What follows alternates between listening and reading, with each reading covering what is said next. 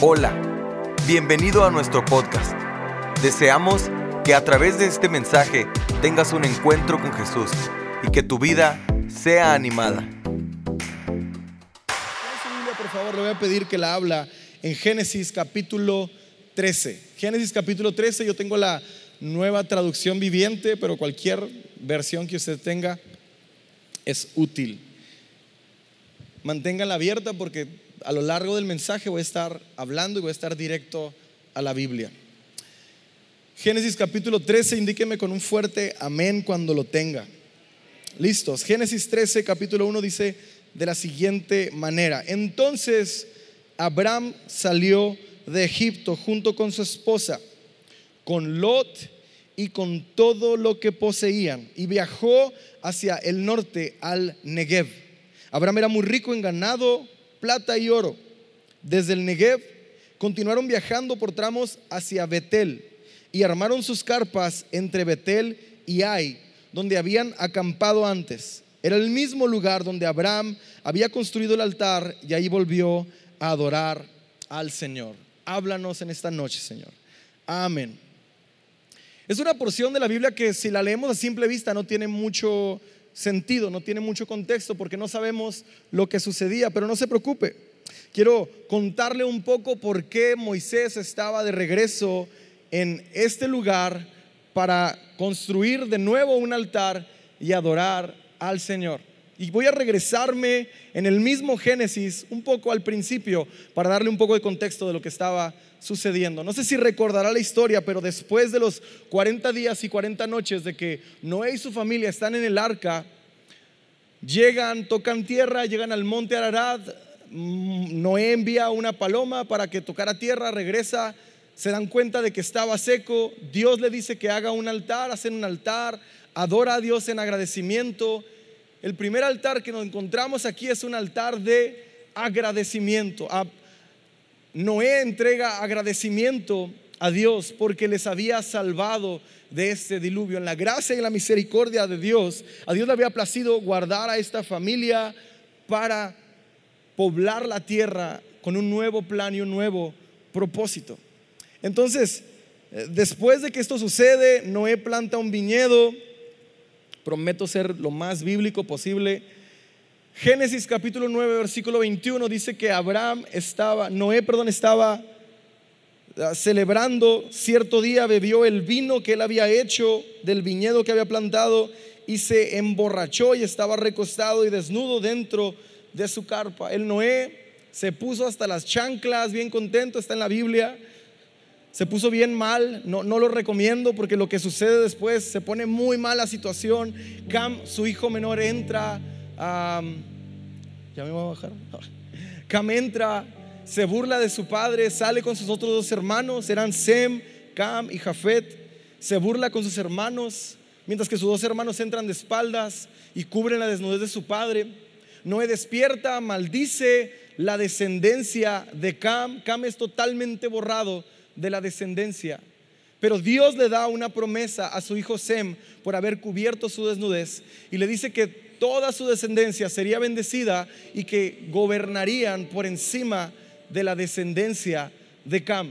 Mucho tiempo después, muchísimos años después, más de mil años, de acuerdo a Génesis 11 y Génesis 12, viene la familia de Taré Tare era un hombre que vivía en Ur de los Caldeos y este hombre tenía tres hijos, Abraham, Nacor y Arán. Nacor es un buen nombre para su próxima bendición, piénselo. Tenía nombre feo el muchacho, pero eh, Tare era el nombre del padre de Abraham. Tare era el hombre que había Dios llamado para que saliera, perdón, él sale de Ur de los Caldeos con dirección hacia Canaán. Él iba en dirección hacia este lugar y en el camino él se enferma, tienen que detenerse en Ur de los Caldeos. Y cuando están en Ur de los Caldeos, este, en, en Aram, perdón, estoy tratando de que no se me mueva la hoja y pensar lo que estoy hablando, si alguien me ayuda con este aire. Cuando ellos están en Arán, situados en Arán, el lugar intermedio en el que el papá de Moisés, Taré, sale, se enferma, se estacionan en Arán y en este lugar el padre enferma. se pone muy mal y ellos se establecen en este lugar, mismo lugar que toma el nombre del hermano de Abraham, Arán. Ellos se plantan en este lugar. Arán tenía un hijo llamado Lot y el padre de Abraham le da a Lot para que cuide de él. Ahora Abraham tiene la responsabilidad de cuidar de Lot, de su familia y de sus siervos y de todas sus pertenencias. Pero Abraham, en base a la promesa que había recibido su antepasado, ellos iban hacia Canaán.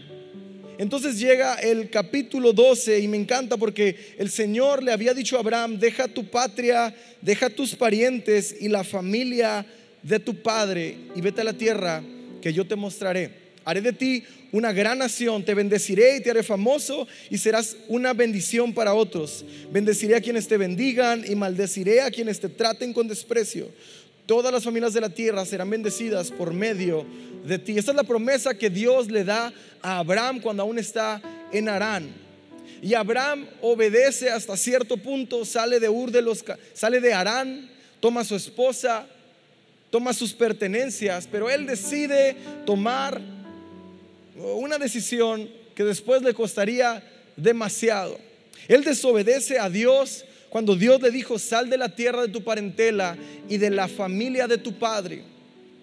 Abraham decide tomar a su sobrino Lot y llevarlo con él en dirección a la tierra prometida en dirección a una tierra en la cual él no sabía dónde se encontraba, él no sabía dónde estaba situada, solamente tenía una promesa de que Dios le llevaría a un lugar y de que él lo establecería, lo haría famoso, lo haría grande y sería una gran nación y su descendencia no podría ser contada.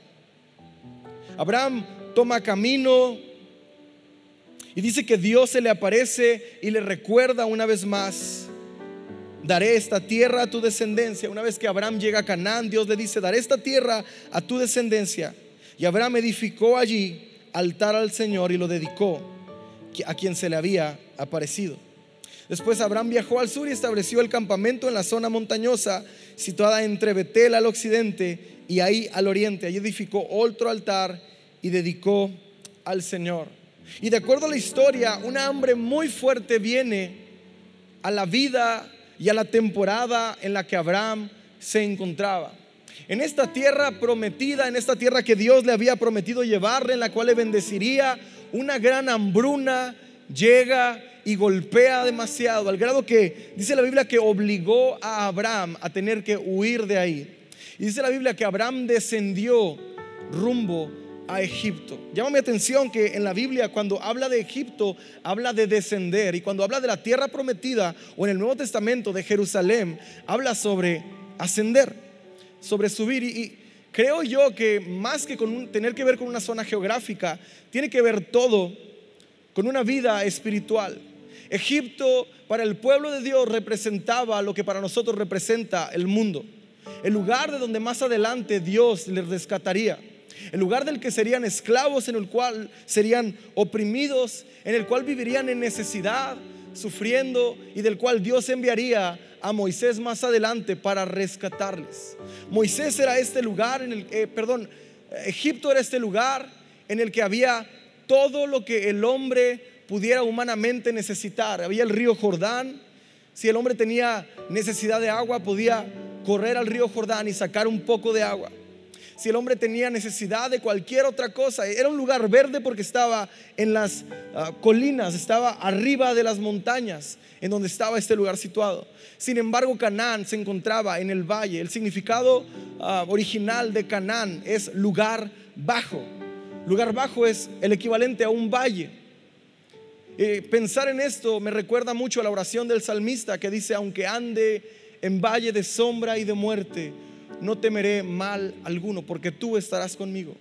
De acuerdo a David, el valle no es un lugar agradable, el valle es un lugar oscuro, el valle es un lugar hostil, el valle es un lugar de necesidad. Y Abraham se encuentra en este lugar y una fuerte hambruna los golpea.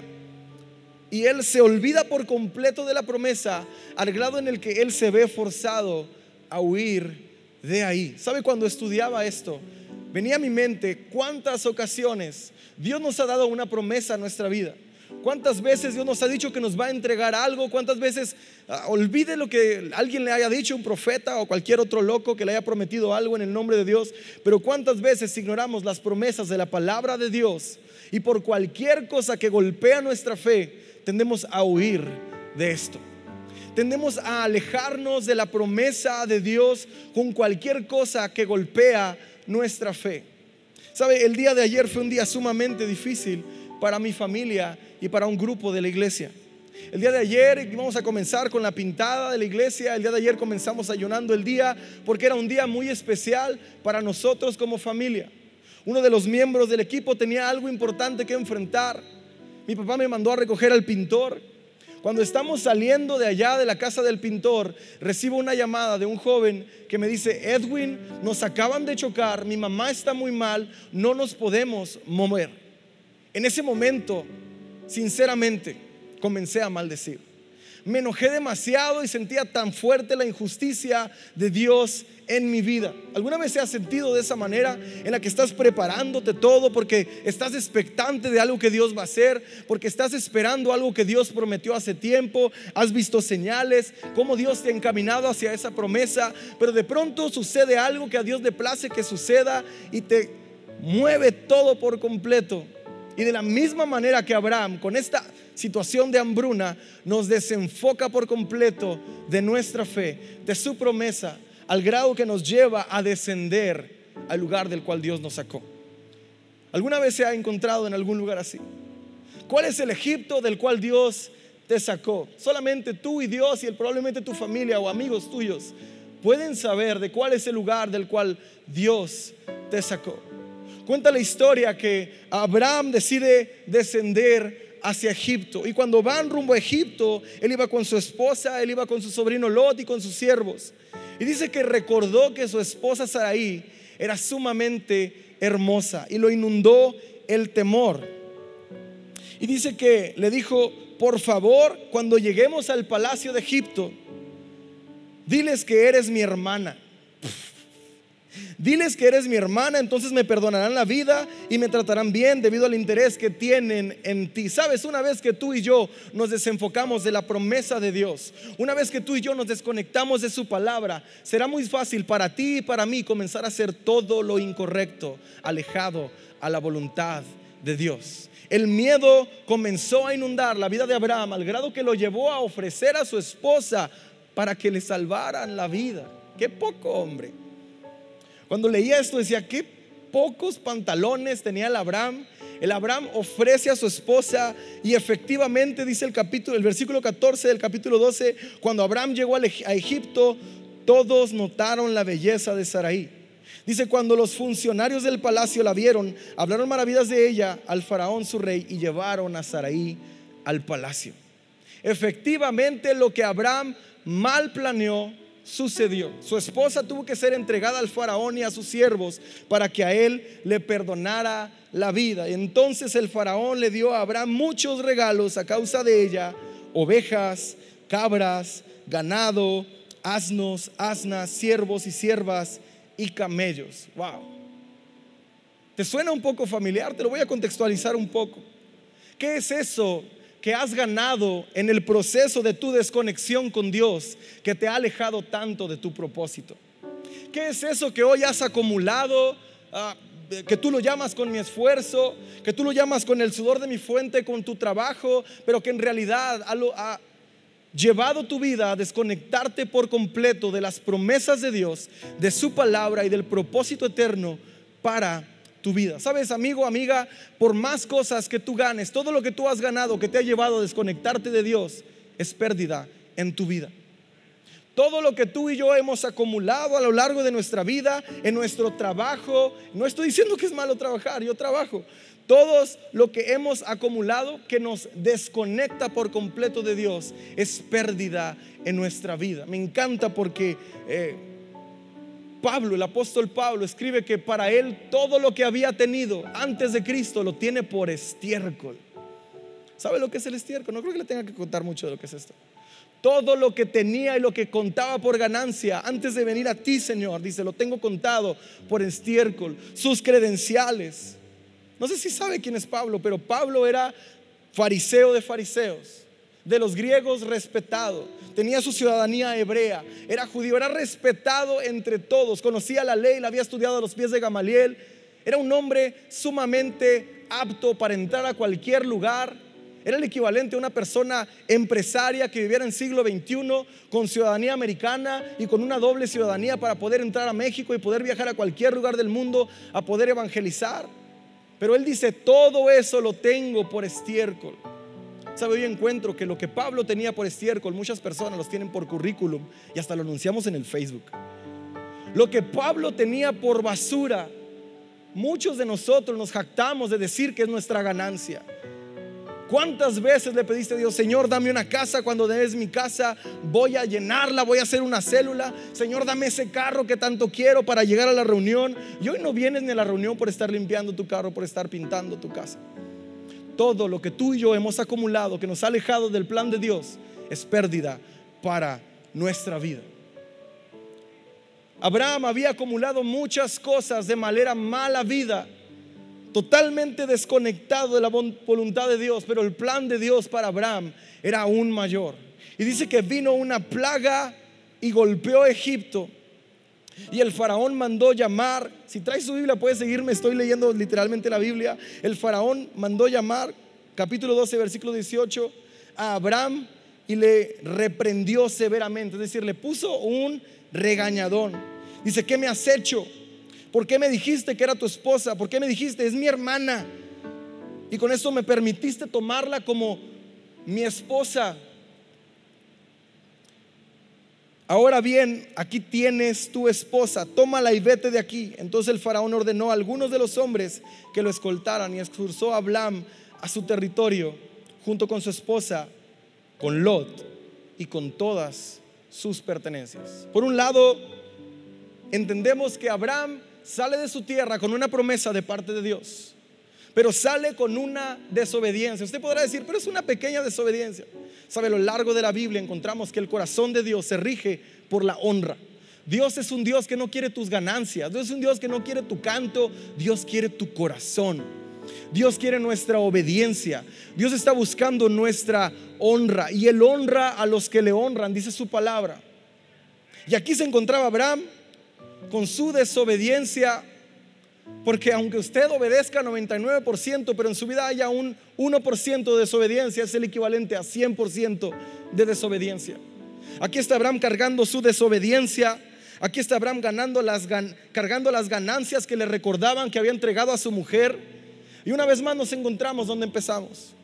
Entonces Abraham salió de Egipto junto con su esposa, con su desobediencia y con todo aquello que había ganado malamente. Y viajó hacia el norte, Canaán, el lugar de encuentro con Dios, la tierra prometida. Aquí está Abraham regresando a su propósito. Aquí está Abraham caminando de regreso hacia la voluntad de Dios. ¿Sabe? Encuentro algo después de todas las burradas que Abraham comete y es que Abraham tiene la honestidad, que Abraham tiene los pantalones de decir, necesito correr al lugar de encuentro necesito correr de regreso a Canaán. Necesito correr ese lugar en el que Dios me dijo que estaría conmigo. Sabes, la mayor bendición que tú y yo podemos anidar en nuestra vida no es ningún bien material, es su presencia en nuestras vidas. En Canaán la presencia de Dios estaría ahí para caminar con Él. Y aquí está Abraham de regreso y me encanta que Abraham reconoce sus errores y reconoce que necesita volver a este lugar. ¿Cuántas personas hoy en día, una vez que son expuestas por su pecado, alguien se mojó una vez cuando dice, cuando mencioné de que somos expuestos por nuestro pecado, me dijo, es que ustedes el liderazgo, todo lo que quieren es exponer el pecado de otros. Juan 4. Está Jesús con la mujer samaritana y le dice, después de que ella le reconoce, le dice, trae a tu marido. No tengo marido. Bien has dicho. Porque has tenido cinco maridos y con el que vives hoy ni siquiera es tu marido. Jesús expone el pecado de la gente. Dios va a exponer tu pecado y el mío y lo va a traer a la luz, no para exponernos entre todos y para humillarnos, sino para que seamos transformados y seamos llevados a Canaán. Para que tú y yo seamos llevados a ese lugar en el que tenemos que edificar un altar y entregar toda nuestra falla, entregar nuestro sacrificio para conectarnos con Dios. Aquí está Abraham consciente de que todo lo que cargaba le era algo penoso. Y aquí está de regreso a Canaán. Pero Abraham no se había deshecho ni de las ganancias malavidas, ni de su desobediencia, la cual era Lot. Y dice que era el mismo lugar en el que se encontraba y en el que había construido un altar y ahí volvió a adorar al Señor. Un principio tan poderoso para nuestras vidas.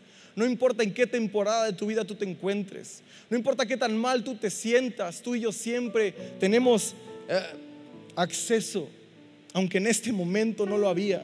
Esto es el Antiguo Testamento, estaban bajo la ley, pero tú y yo estamos bajo la gracia. Y tú y yo tenemos acceso al Padre y podemos edificar un altar sin importar la condición en la que nos encontremos. Tú y yo tenemos la tranquilidad de que Dios nos va a escuchar.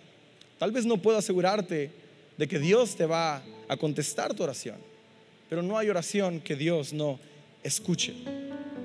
Y aquí se encuentra Abraham con su desobediencia y con todo lo mal habido, estando estacionados en este lugar de promesa.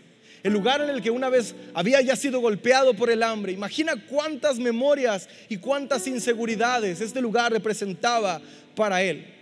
Era un lugar que no era nada chido, era un lugar que era probablemente como el paso, desértico, feo. Lo más chido de Juárez, del paso es Juárez. Los de Juárez dicen amén. Era un lugar desértico que no tenía nada agradable, no había nada bonito, no había nada hermoso.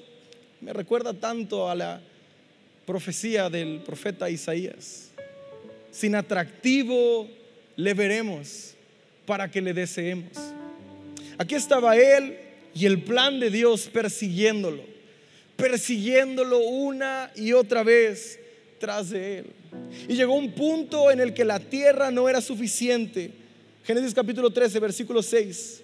Para sustentar a Abraham y a Lot, si ambos vivían tan cerca el uno del otro, con todos sus rebaños y sus manadas. Entonces surgieron disputas entre los que cuidaban los animales de Abraham y los que cuidaban los de Lot. Encuentro algo tan claro en esta historia, al menos en este punto. Encuentro que no hay forma en el que la santidad de Dios en el que su promesa, en el que su cuidado pueda cohabitar con tu voluntad, con lo que tú quieres hacer. Sabes, Dios es un Dios que se revela a Moisés y le dice, yo soy tu Dios fuerte y celoso. Yo soy un Dios que quiere cuidar de ti. No, se está revelando como una persona tóxica, se está revelando como un Dios de gracia que le dice, yo quiero cuidar de ti. Yo quiero abrazarte, yo quiero amarte, yo quiero caminar contigo. Yo quiero estar cerca de ti, pero necesitas despojarte de todo lo que nos aleja a ti y a mí. De todo lo que construye un puente entre tú y yo, porque no hay forma de que la luz y las tinieblas cohabiten. No brotarán dos aguas de la misma fuente. Eso tiene que ver mucho más que con un yugo desigual. Eso tiene que ver con una vida en la que el reino de Dios esté asentado en nuestra vida para que nosotros podamos hacerle frente y declararle la guerra a todo aquello que alimenta nuestra carne el temor, todo aquello que Abraham tenía en su mente, todas las dudas, ¿acaso Dios volverá a cumplir su plan? ¿Acaso Dios irá a cumplir su promesa después de todas las tonterías que hice en el capítulo 12? A lo mejor él no decía eso, pero nosotros lo tenemos como capítulo 12. ¿Acaso aún Dios irá a hacer eso? Y dice que Abraham se decide y finalmente le dice a Lot, no permitamos que este conflicto se interponga entre nosotros o entre los que cuidan nuestros animales. Después de todo somos parientes cercanos. Y me encanta porque el Dios de nosotros, nuestro Dios, el único Dios, es un Dios de gracia y es un Dios de misericordia. El mismo Dios que pone a Adán y Eva en el Edén y que les dice, puedes enseñorearte sobre todo, gobierna todo. Pero en medio pone el árbol del bien y del mal. Ahora el salmista Ricky Martin dijo, si Dios puso la manzana fue para morder, Eso es la peor tontería. Dios puso el árbol en el huerto del Edén, el árbol del bien y del mal, para demostrarnos su gracia y darnos un libre albedrío para que usted y yo eligiéramos sobre el bien y del mal. El mismo Dios que más adelante dice, he puesto sobre ti el poder del bien y del mal, escoge el bien. Aquí está Abraham actuando en gracia, tomando la actitud y el corazón de Dios. El amigo de Dios le dice a su sobrino Lot, toda la región está a tu disposición. Escoge la parte de la tierra que prefieres y nos separemos. Si quieres la tierra de la izquierda, entonces yo tomaré la tierra de la derecha. Si tú prefieres la tierra de la derecha, yo me iré a la izquierda. Abraham le estaba dando la oportunidad a Lot de que decidiera. No es que lo está corriendo de la tierra prometida, es que le dice, puedes irte al sur o puedes irte al norte, pero no podemos cohabitar juntos. La desobediencia no puede habitar con la promesa de Dios. Las cosas malavidas y una mentalidad en la que tu voluntad te va a llevar a conseguir lo que Dios te dijo que ibas a conseguir, no puede cohabitar con una vida en el reino de Dios. Pero Lot me recuerda tanto a nosotros. Lot en vez de mirar la tierra prometida, en vez de poder mirar esto, en vez de estar, e, entender que Abraham era el amigo de Dios, Dios se le revelaba a él y si Dios le decía algo era porque era lo que había que hacer.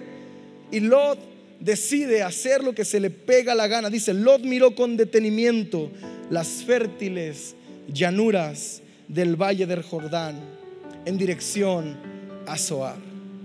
Él miró esta zona tan verde, él miró aquello tan precioso, lejano a la tierra prometida. Dice, toda esta región tenía abundancia de agua, como el jardín del Señor, o la hermosa tierra de Egipto.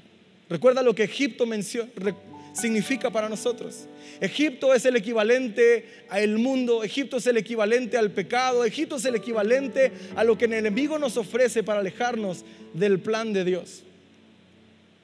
Egipto era hermoso, estaba el río Jordán, había todo lo que el hombre pudiera, que ser, pudiera desear y a los ojos de Lot esto fue hermoso.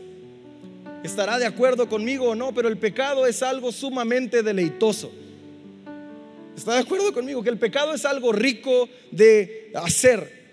El que diga que no es por dos razones, porque es un mentiroso o porque no pecó bien. Pero el pecado a los ojos del hombre es algo deleitoso. El pecado produce placer en nuestra vida. El pecado está diseñado por el enemigo para crear algo que suplante el lugar de Dios en nuestra vida. El gozo de Dios, la paz de Dios, su amor. El gozo llena nuestra vida de una forma temporal para después cobrarnos una factura carísima para después alejarnos de la voluntad de Dios. Lot estaba eligiendo todo lo hermoso, todo lo que humanamente se veía bien, ignorando que en la tierra árida, en la tierra desértica, era la tierra cual Dios iba a fructificar. Me recuerda tanto al apóstol Pablo que le dice a la iglesia de Corinto que no pongan su mirada en las cosas que se pueden ver, pues las cosas que se pueden ver son temporales, mas las cosas que no se pueden ver son eternas. Usted y yo somos tan Lot que decidimos hacer nuestra voluntad. Y aún viendo y conociendo el plan de Dios, decidimos enfocarnos en lo que humanamente podemos alcanzar, en lo que humanamente podemos lograr. Lot escogió para sí todo el valle del Jordán, versículo 11, que estaba situado al oriente. Se separó de su tío Abraham y se mudó allí con sus rebaños y sus siervos. Entonces se estableció en la tierra Abraham de Canaán. Abraham estaba ahora situado en la tierra de Canaán, esta tierra desértica, esta tierra que ya te repetí muchas veces. Ahora ya no estaba su desobediencia. Ahora sus ganancias se habían repartido. Ahora él se encontraba en este lugar al que Dios le había llamado, pero que no podía ver la promesa de Dios en su vida cumplirse. Con un Ah, temor y con un sentimiento de culpa horrible que golpeaba a su vida. ¿Cuál es tu Canaán en esta temporada de tu vida? ¿Qué es lo que Dios te prometió que en este momento de tu vida no tienes la capacidad de poder ver? ¿Qué es aquello que Dios te dijo que te llevaría a lograr o que aquello que iba a hacer en tu vida o tal vez a través de esta que hoy por la situación que estás enfrentando no puedes lograr percibir. Tal vez Él te dijo que tu familia sería salva. Tal vez Él te dijo que alguna situación legal se resolvería, pero parece que todo cada vez se está poniendo peor y peor y no logras ver la promesa de Dios sobre tu vida. ¿Sabes? Esta porción de la Biblia nos refleja tanto la fidelidad de Dios sobre nosotros, hacia nosotros, una vez que tú y yo decidimos hacer su voluntad. Una vez que tú y yo nos despojamos de la desobediencia. Una vez que tú y yo decimos no a lo que tú y yo podemos lograr y decimos sí a nuestro Canaán, sí a la voluntad de Dios, sí a todo aquello que no se ve como lo que tú y yo deseamos, pero se ve como lo que Dios quiere para nosotros. Tanta conexión con la voluntad de Dios. Dice la Biblia que la voluntad de Dios es buena, agradable y perfecta. Esto me recuerda a una inyección. ¿Sabe? De niño odiaba las inyecciones. Las inyecciones son buenas y son necesarias, pero son dolorosas. A muchos de aquí no les gustan las inyecciones, pero es la manera más rápida de aliviar el dolor. Es la manera más rápida de aliviar la enfermedad. ¿Sabes? La voluntad de Dios, tu canán, es semejante a una inyección. Algo que en el momento va a doler, algo que en el momento no se va a ver como lo que Dios te prometió, pero es lo más seguro. Sabe, la voluntad de Dios nunca se va a inclinar para nuestro confort, pero siempre se va a inclinar hacia nuestro crecimiento. Tú y yo estamos aquí para que Dios sea glorificado en medio de nuestras vidas. Y es nuestro deber hacer su voluntad, hacer a un lado todo para obedecerlo a Él. Dios está buscando apasionadamente nuestros corazones. Él no está buscando bendecirte. Él no envió a su hijo para que tú fueras un buen esposo, para que tu matrimonio fuera bonito, para que tú tuvieras buenos hijos, para que estuvieran bonitos y tuvieras un buen trabajo. Dios no envió a su hijo para nada de eso, amigo. Dios envió a su hijo a la cruz del Calvario porque tú y yo estamos destinados al infierno. Porque tú y yo estábamos destinados por cuanto todos pecados, dice Romanos 8, 23, todos están destituidos de la gloria de Dios. Por cuanto todos somos pecadores, tú y yo teníamos una vida destinada al lago de fuego, pero a Dios le, le plació enviar a su Hijo. Esto no es una aberración ni es una blasfemia. Dios envía a su Hijo a un lugar que no se veía como nada agradable para que tú y yo pudiéramos ser vistos como justos ante Él. Es el momento de que tú y yo hagamos la voluntad de Dios. Y me encanta la fidelidad de Dios porque Dios es un Dios tan fiel que no importa lo que tú y yo hagamos, su promesa permanece siempre fiel. Pero cuando tú y yo nos alineamos a Él, Él es un Dios que se complace en hacer su voluntad. Dice, después de que Lot se fue, versículo 14, el Señor le dijo a Abraham, mira lo más lejos que puedas ver en todas las direcciones. Mira al norte y al sur, al oriente y al occidente yo te doy toda esta tierra, tan lejos como alcances a ver, a ti y a tu descendencia como posesión permanente. Y te daré tantos descendientes que como el polvo de la tierra será imposible contarlos. Recorre toda la tierra en cada dirección, pues yo te la entrego. En el momento más difícil de la vida de Abraham, en el momento en el que se veía lleno de dolor, de malas memorias, de malas decisiones, él decide edificar un altar, volver al lugar de la voluntad de Dios, volver a Canaán, volver al valle. Y ahí Dios le recuerda su promesa. Sabes, en cualquier circunstancia difícil que tú te encuentres de la vida, necesitas escuchar que Dios es más fiel que la adversidad que estás enfrentando. Deseamos que Dios haya hablado a tu vida de una forma especial. Si deseas saber más sobre este ministerio, visita nuestra página www.canticonuevo.tv y nuestras redes sociales Cántico Nuevo EP. Y recuerda, tus mejores días están por venir.